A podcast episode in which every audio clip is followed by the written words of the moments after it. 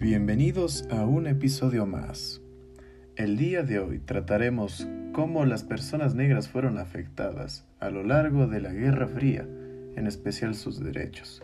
Analizaremos aspectos positivos y negativos. Empecemos con lo malo para terminar con lo bueno.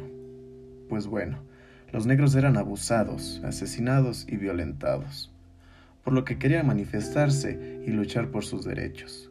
Lamentablemente, pero necesariamente tuvieron que recurrir a la violencia para ser tomados en cuenta. Las personas blancas eran violentas contra los protestantes de color. Además, la policía arrestaba a los protestantes de color y no a las personas blancas, que eran quienes agredían a los protestantes. Por último, el gobierno buscaba arrestar a líderes que buscaban la igualdad y derechos para los negros. El gobierno pensaba que absolutamente todas las personas de color eran peligrosas, cuando no es así.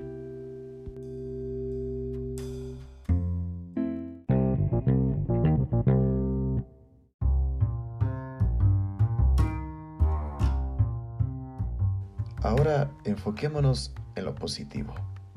Antes la gente de color era mucho peor tratada, era inclusive esclavizada. Esto se fue. Pero durante la Guerra Fría no es que el trato o respeto haya mejorado mucho, pero sin duda es un aspecto bueno.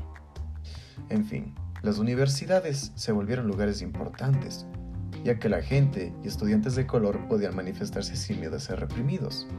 Estas manifestaciones hicieron que el gobierno decrete derechos para todos con un carácter urgente, ya que las manifestaciones lograron su cometido. Un líder se destacó en la obtención de derechos.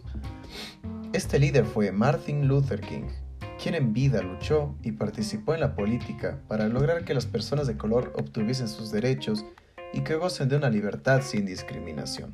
Sin duda, algo que era necesario.